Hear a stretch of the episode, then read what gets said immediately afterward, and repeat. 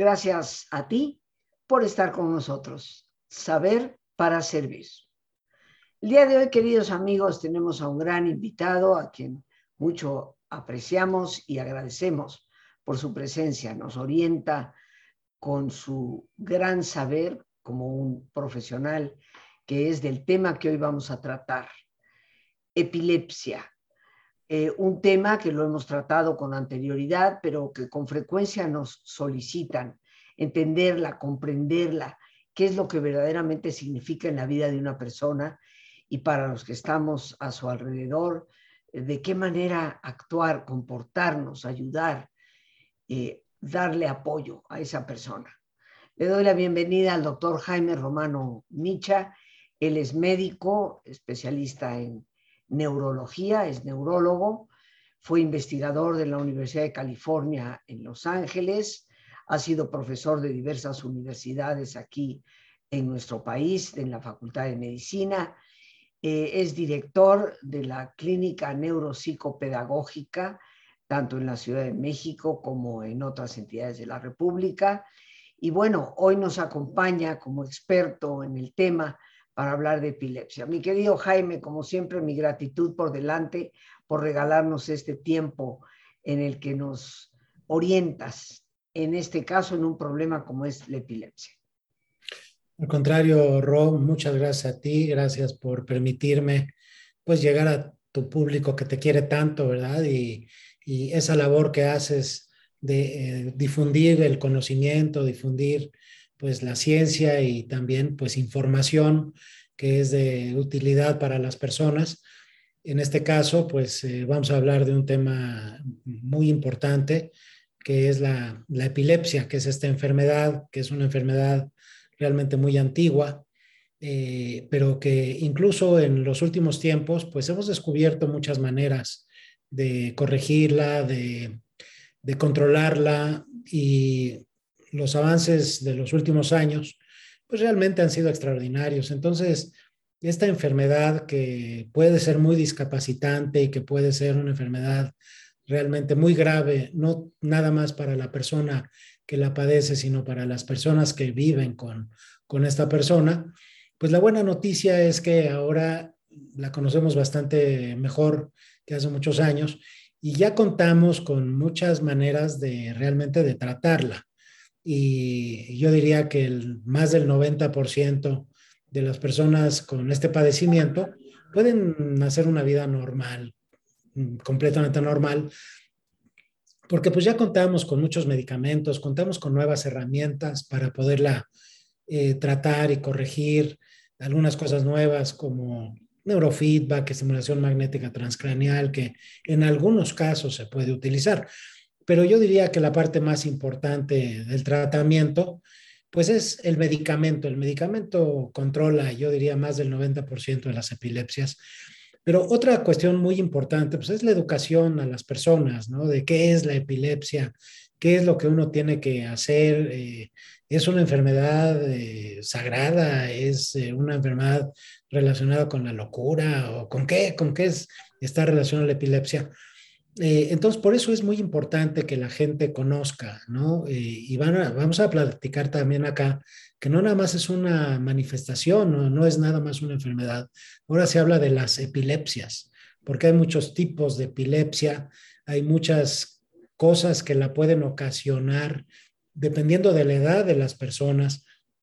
A veces las epilepsias que se manifiestan en, la edad infantil, pues son diferentes las causas a aquellas que se empiezan a manifestar en los adolescentes. Eh, algunas de ellas que se manifiestan en la adolescencia son más benignas y pueden realmente controlarse muy bien, eh, pero son diferentes de las epilepsias que se manifiestan en el adulto y en el adulto mayor, porque a veces están asociadas a otras cosas.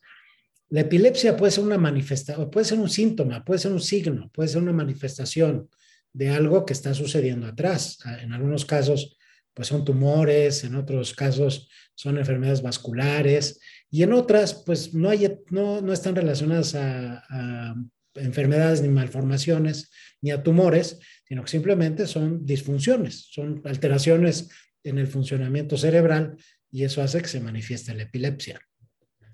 Podríamos decir, eh, Jaime, según yo lo entiendo, que eh, me ha servido a veces para explicar que la epilepsia es como si de repente hubiera un cortocircuito en el cerebro, ¿no? Y ese cortocircuito puede provocar este, chispas o, puede desconectar, ¿no? Porque las dos cosas pueden suceder, ¿no? Eh, podríamos decir que en el caso de las chispas es cuando aparecen las convulsiones y en el caso de desconectar es cuando se da por ausencias, pero explícanos esas dos formas en que se puede manifestar y cómo identificarlo. Claro, mira, en la primera que son esas desconexiones que tú dices, generalmente sí se manifiestan como por ausencias, o sea, la gente pierde un poquito por, por momentos, por instantes, la comunicación o la, digamos, el, estado de conciencia como tal. Y cuando esas desconexiones o ausencias se manifiestan en los adolescentes, esas son las de mejor pronóstico.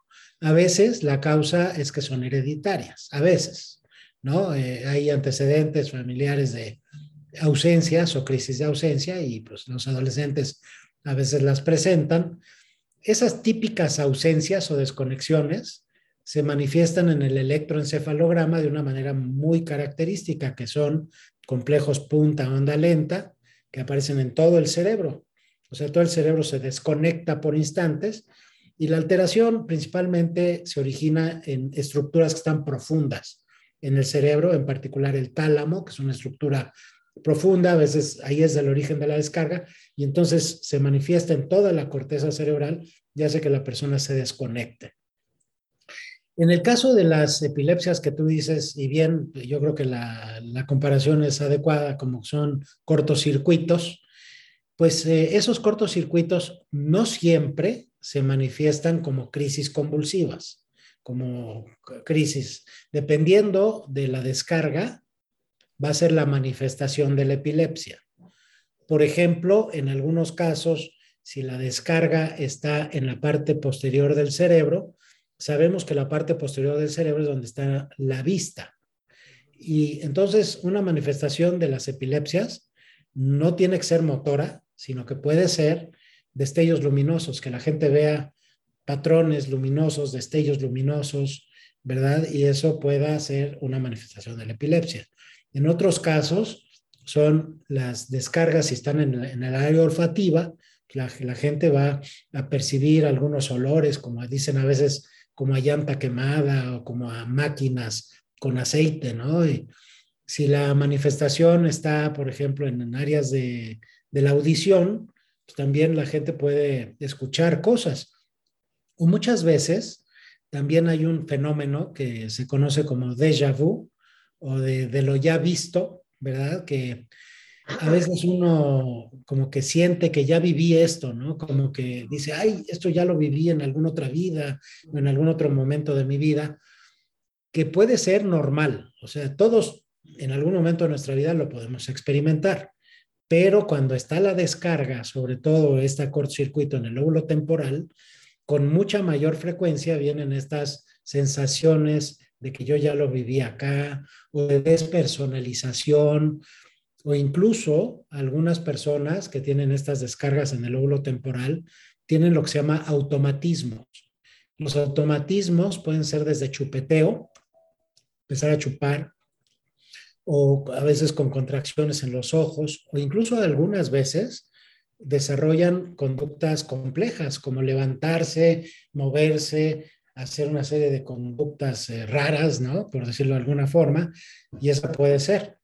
Ahora, hay otras que sí son las que tú estabas comentando, en la que la descarga o el cortocircuito es pues prácticamente en todo el cerebro, y entonces la manifestación, que es la más conocida, que es cuando la persona se pone dura, se empieza a poner tensa y luego empieza a tener contracciones musculares, pierde la conciencia, se puede caer al suelo, eh, echa espuma por la boca, a veces se orinan o se defecan.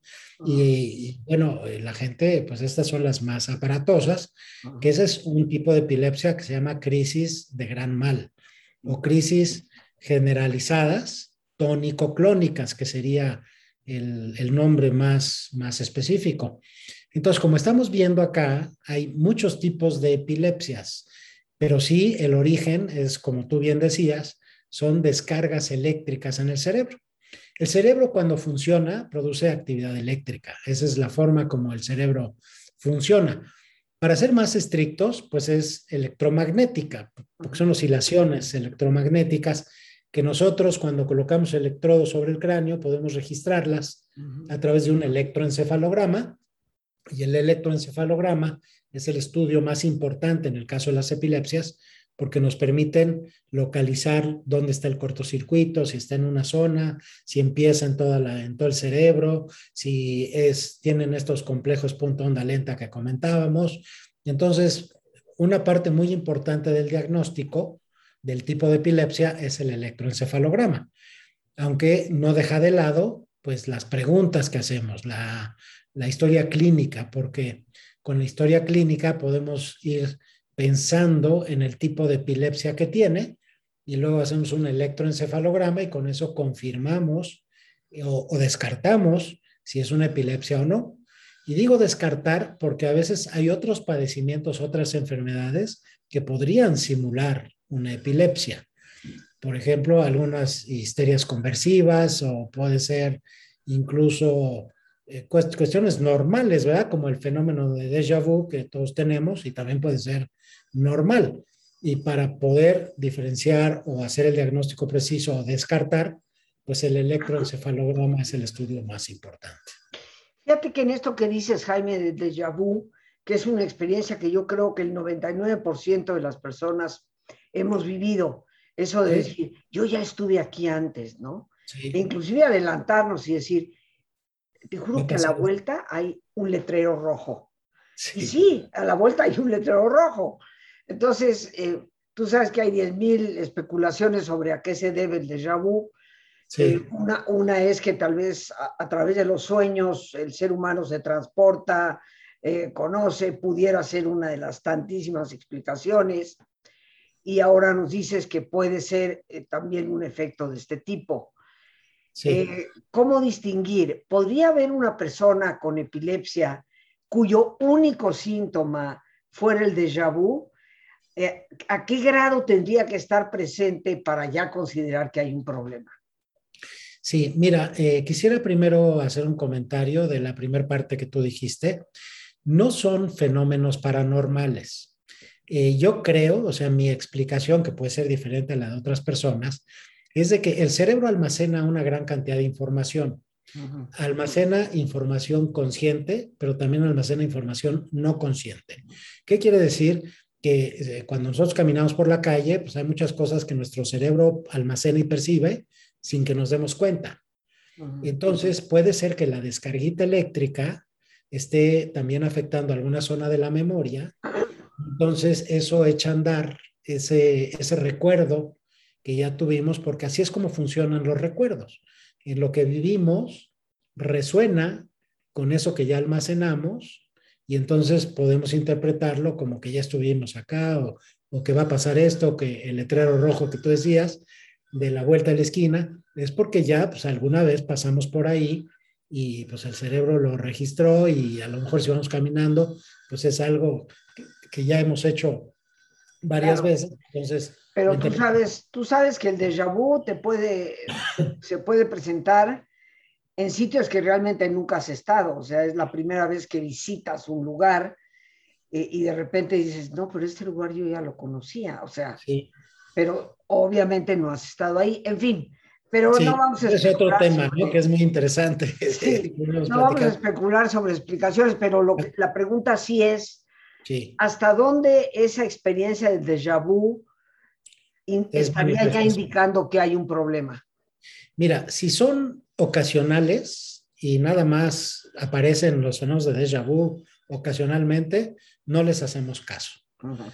Si esos fenómenos de déjà vu son persistentes o más frecuentes, digamos, que una persona los tenga una vez al mes o dos veces al mes, y, y, si además se acompañan de algún otros, alguna otra cosa como sentirse mareado, sentirse que no estoy acá presente, o incluso si se acompaña de alguna cuestión motriz, definitivamente Eso apuntaría a que hay que ir con el doctor, hay que hacer un electroencefalograma y saber si tiene o no tiene la, si es una manifestación de la epilepsia o no.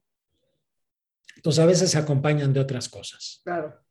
Y me gustaría, este, Jaime, que nos hablaras de esas ausencias. Una vez una persona me hizo una pregunta simpática. Dice, yo soy como distraída, dice. Entonces, ¿hasta, ¿hasta dónde esos fenómenos de distracción pueden ser ausencias? Y también la pregunta de una madre de familia con una chica adolescente precisamente, en donde efectivamente como que se va, pero es, no llega ni a un minuto, por supuesto, segundos, pero se, va y luego ya regresa. Eh, a veces la persona no se da ni siquiera cuenta de que se fue. Cuéntanos un poquito de estas ausencias. Claro, y gracias por preguntarlo, Ro, porque creo que es una parte muy importante. Eh, se puede confundir la ausencia con distracción, con problemas de atención o concentración. Yo creo que una manera de diferenciarlo es cuando la persona está distraída y le llamas y la persona te responde, puede ser que sea más bien un tema de atención o de distracción. Cuando se da la ausencia, realmente la persona se desconecta. Puede ser por instantes, pueden ser tan breves que pasan un poco desapercibidos. Pero en el momento de la ausencia, aunque tú le llames a la persona, la persona no te responde porque está realmente desconectada. Muchas veces también las ausencias, o sea, la epilepsia de ausencias, estos momentos de desconexión se acompañan a veces de un pequeño parpadeo o de una pequeña contracción muscular en las manos. O sea, la persona puede estar hablando y ¿Sí? ¿Qué me decías? O sea, a veces es esta desconexión que se acompaña de estos movimientos que son a tres ciclos por segundo, que es lo que refleja en el electroencefalograma. Entonces, yo creo que una manera de diferenciarlo es, si la persona es distraída y le llamas y te responde, pues generalmente es distracción. Y si la persona se desconecta como tal y aunque le llames no responde, eso apuntaría más a un tipo de epilepsia. Ahora, las ausencias, estas de las que estamos hablando, las típicas ausencias, que son muy benignas y que se controlan casi al 100% con medicamento, son las que aparecen generalmente en los adolescentes. O sea, la edad de aparición es entre, yo diría, los 10, 11 años de edad y los 18, 20. Si se presenta en ese rango de edad y se presenta como desconexión y con esos movimientos, definitivamente hay que ir al médico y hay que hacer un electroencefalograma. Cuando es un tema de distracción, generalmente son niños distraídos desde chiquitos, ¿no? que son inquietos y van a las escuelas y no se concentran, entonces los maestros le están diciendo, a ver, pon atención porque te estás distrayendo. Ese es otro problema, que no es epilepsia, que es trastorno por déficit en la atención, que es un tema diferente y que también responden muy bien al tratamiento, pero el tratamiento farmacológico es totalmente diferente en uno y en el otro caso. Las epilepsias, como dices, aparecen eh, mucho en la adolescencia, pero pueden aparecer desde la temprana edad, desde los niños más pequeños. Claro, de hecho, cuando las epilepsias aparecen en edades muy tempranas, son de las más peligrosas, porque pueden estar relacionados a un daño cerebral o a un trastorno metabólico, a alguna, algún padecimiento un poquito más grave. Eh, si hay, por ejemplo, las epilepsias que aparecen en los primeros tres o cuatro años de vida, son las más delicadas, porque a veces se asocian o a problemas durante el embarazo, durante el nacimiento. Muchas veces un niño que tarda mucho en nacer, eh, que los trabajos de parto son prolongados, o que tuvieron circular de cordón y no nacieron rápidamente, o que nacieron moraditos, ¿no? Los niños tienen mayor probabilidad de desarrollar estas epilepsias peligrosas, por decirlo de alguna forma, que se empiezan a manifestar desde los primeros años de vida. En el primer año de vida hay un tipo de epilepsia que es necesario identificar rápidamente y tratar rápidamente, que se manifiesta como, eh, se llaman espasmos de salam, porque es como si hicieran el, el saludo de los musulmanes, ¿no? Que levantan las piernitas eh, se contraen el, el cuerpecito, ¿no? Y esas son necesariamente, hay que ir al médico rápidamente, porque puede ser una manifestación de un daño cerebral y que hay que controlar muy rápidamente. Son muy raras las crisis tónico-clónicas, o sea, esas que describimos, que la gente se, contrae y luego tiene las convulsiones. Estas son raras en los primeros años de vida. Las más frecuentes son cuando son, como ya las describimos, o son epilepsias motoras, en las que incluso puede incluso la persona estar así y ¡pum! se golpea la cabeza, ¿no? Esas son tipo de epilepsias mioclónicas que son también importantes de, de determinar rápidamente y tratar. Hay otras que también se manifiestan en los primeros años de vida, que son, se llaman crisis atónicas, y es como si tuvieras una marioneta que de repente le cortas los cables y se cae. Entonces, no necesariamente son contracciones musculares, sino que pierden el tono muscular y se caen. Estas también son peligrosas y también requieren pues de un, de un diagnóstico rápido y de un tratamiento rápido. Algunas otras epilepsias pueden estar relacionadas a retrasos en, la, maduración neurológica, o sea, niños que tardan en caminar. Generalmente un niño empieza a caminar sus primeros pasos solito al año de edad y también empiezan a decir sus primeras palabras al año de edad. Si de repente ya el niño de un año y medio no ha caminado o no ha em, empezado a decir sus primeras palabras, eso ya es, es preciso buscar una ayuda para ayudarlo en su problema de maduración neurológica. Pero si además de eso presenta epilepsias o estas contracciones musculares, eso está hablando de ya algo grave que es muy importante de inmediato acudir a una ayuda profesional. Jaime, Vamos a hacer una pausa para nuestro ejercicio de relajación. Claro. Inmediatamente regresamos para dar tus datos y pues cerrar con algunas conclusiones. Creo que has insistido desde el principio en que afortunadamente hoy en día la epilepsia es completamente tratable y creo que abrir esta puerta de esperanza es importante. Regresamos en un instante y aquí, queridos amigos, pues les pido que nos pongamos cómodos, como es nuestra costumbre, y si te es posible hacer el alto completo, el alto total, que mejor que cerrar tus ojos. Y en una posición cómoda, con tus ojos cerrados, toma conciencia de tu respiración, del entrar y el salir del aire en tu cuerpo. E imagina cómo al inhalar Así como llevas oxígeno a tus células, inhalas también serenidad para tu mente. Al exhalar, así como tu cuerpo se libera de toxinas, imagina cómo en ese aire que sale también te liberas de todas las presiones y todas las tensiones. Respira profundamente y relaja tu cuero cabelludo. Todos los músculos que cubren tu cabeza.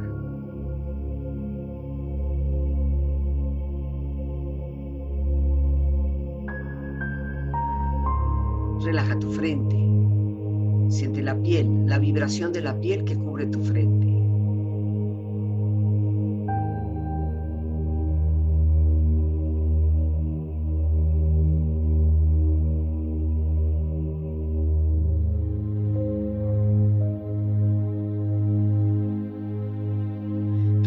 párpados, los tejidos que rodean tus ojos.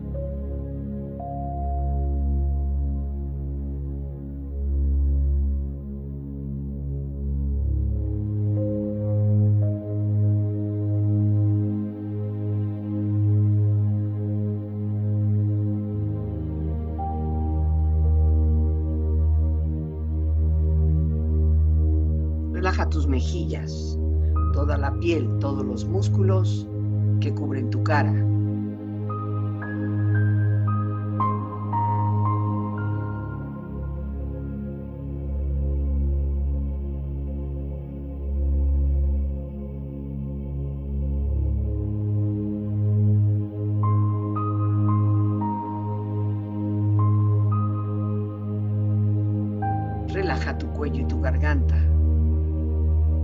Siente su flexibilidad, equilibrio, balance.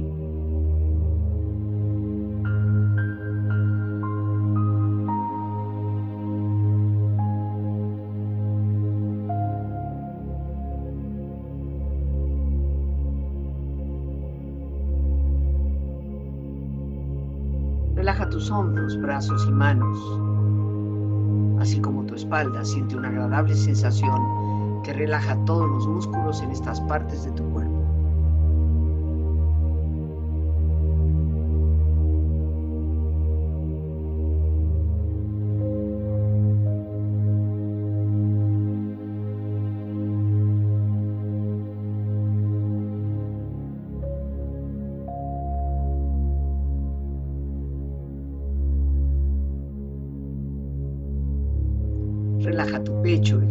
Interiormente, relajando todos los músculos, imaginando a todos tus órganos internos funcionar rítmica y saludablemente.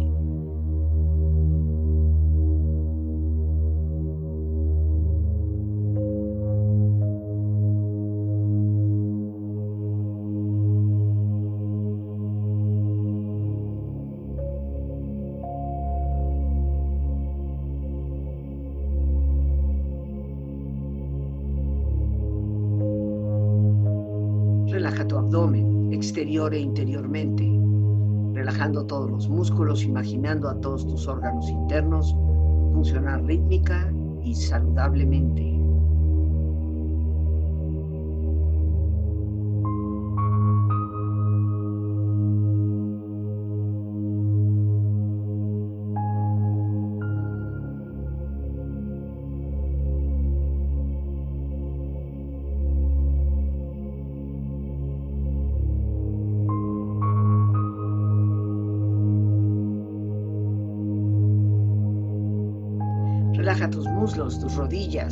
Siente la piel, la vibración de la piel que cubre estas partes de tu cuerpo.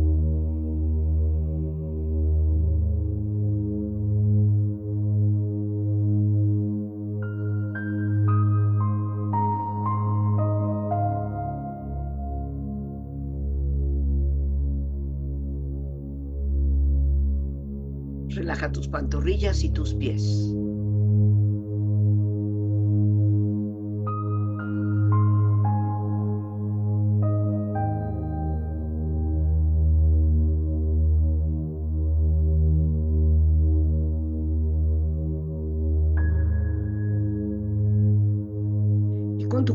Profundamente relajado, proyecta en tu mente la imagen de un lugar ideal para el descanso. Imagina los colores, los sonidos, los aromas. Es una escena de belleza y paz. Siente estar ahí.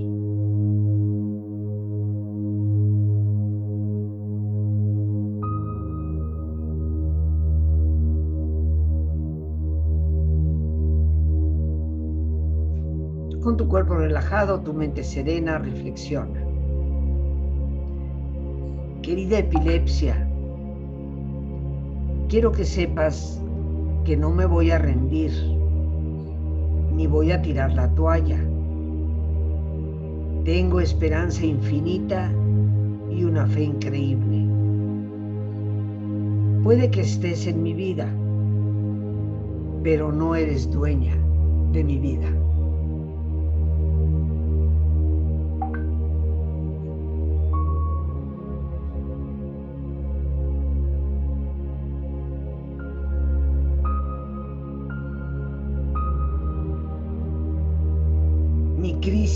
Epilepsia no es un ataque. Mi cerebro no me ataca, solo se distrae por un momento.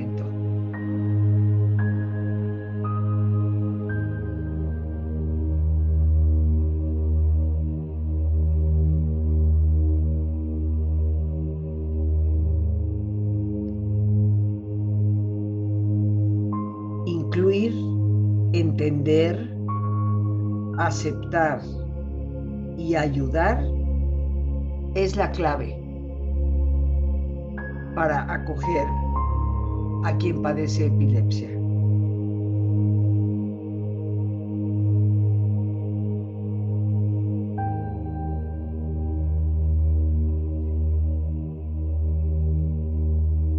Respira profundamente. Relájate bien.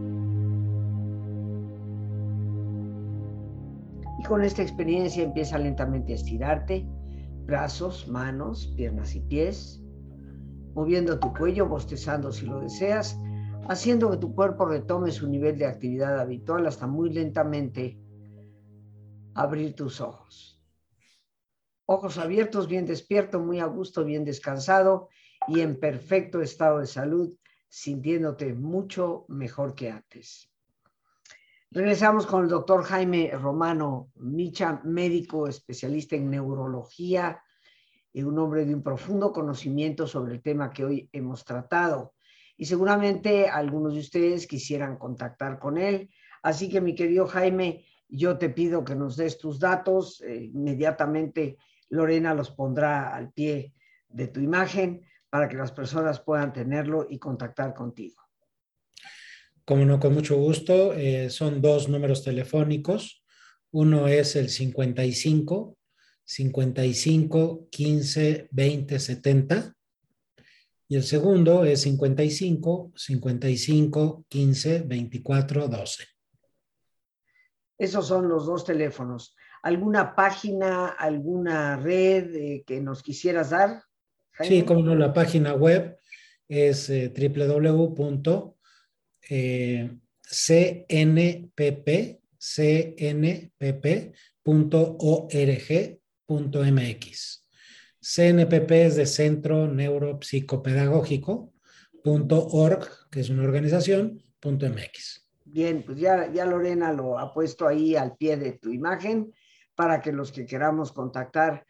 pues lo podamos hacer. Estaremos en las mejores manos, definitivamente, para poder ayudar a nuestros seres queridos, a cualquier persona que sintamos requiere precisamente de una atención eh, profesional. ¿De qué manera te gustaría, Jaime, cerrar este tema que hemos tratado el día de hoy sobre la epilepsia? Yo creo que la esperanza está en lo que decías desde el principio, es tratable. Exactamente, Ro. Mira, eh, como estábamos comentando, hay muchas causas de las epilepsias, hay diferentes tipos de epilepsias. Lo más importante es hacer un diagnóstico preciso. Eso es lo, primero. Eh, para eso se requiere pues una persona experimentada, hacer una historia clínica adecuada, saber eh, qué tipos de epilepsias hay. Y el electroencefalograma pues es el estudio que nos permite realmente afinar el tratamiento. Una vez, eh, perdón, el diagnóstico, una vez que hacemos un diagnóstico preciso, que esa es la parte más importante, pues el médico tiene que elegir el medicamento adecuado, porque hay muchos medicamentos, dependiendo del tipo de epilepsia, pues es el medicamento que uno tiene que elegir. A veces tiene que ir acompañado de algunas indicaciones de cambios de hábitos alimenticios o de sueño, demás. Pero eh, elegir el medicamento correcto es una parte muy importante y el otro, usar las dosis adecuadas, porque se puede elegir el medicamento correcto, pero usar dosis inadecuadas y tampoco eso va a ayudarnos. Entonces, eh, eso creo que es muy importante, hacer un diagnóstico preciso, dar el tratamiento indicado a las dosis correctas.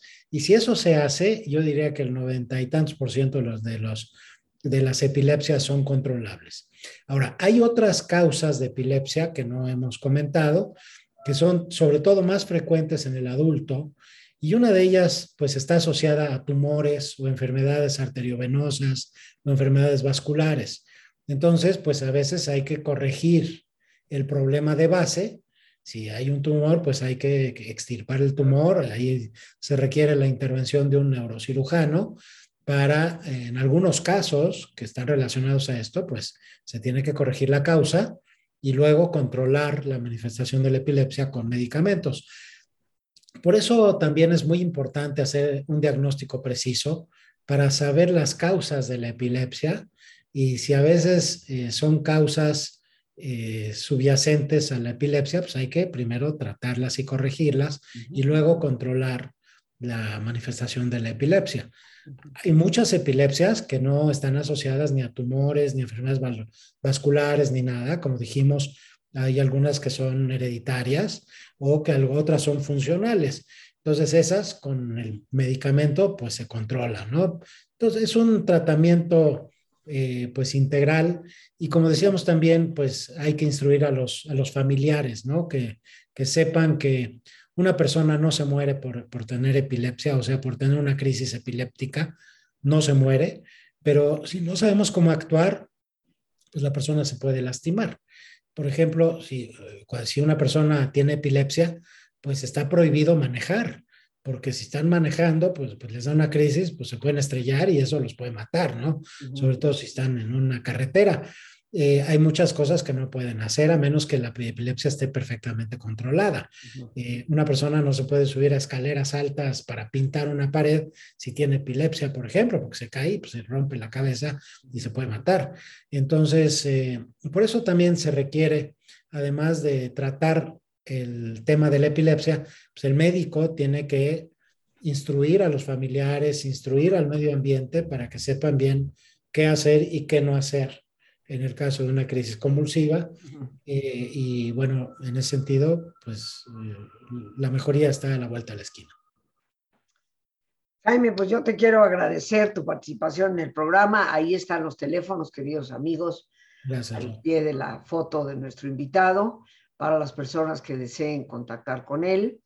Y yo le agradezco infinitamente al doctor Jaime Romano Micha su generoso tiempo para estar con nosotros y explicarnos eh, un tema que es tan importante y que pues padecen algunas personas con un desconcierto muchas veces y dolor por parte de los familiares cuando no comprendemos bien a bien, pero hoy nos queda claro que existen alternativas y que más de un 90% de los problemas de tipo epiléptico pueden controlarse perfectamente bien.